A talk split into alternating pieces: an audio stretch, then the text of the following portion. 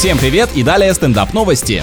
В России вдвое вырос спрос на эзотерические книги, а карты Таро стали покупать в пять раз больше, причем людей интересует не теория, а практические навыки. Есть ощущение, что по этим показателям можно вполне выявлять антипрививочников, которые пытаются бороться с пандемией альтернативными методами. Эксперты отмечают, что всплеск интереса к мистическим материалам всегда происходит в трудные периоды общественных потрясений. Ну вот вам и новый заговор. Фармацевтические компании и масоны ни при чем. Коронавирус придумали издатели этой чудесной литературы, чтобы повысить продажи.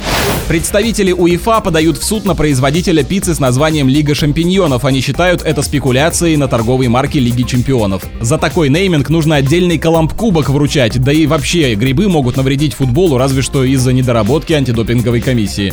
На этом пока все. С вами был Андрей Фролов. Еще больше новостей на нашем официальном сайте energyfm.ru.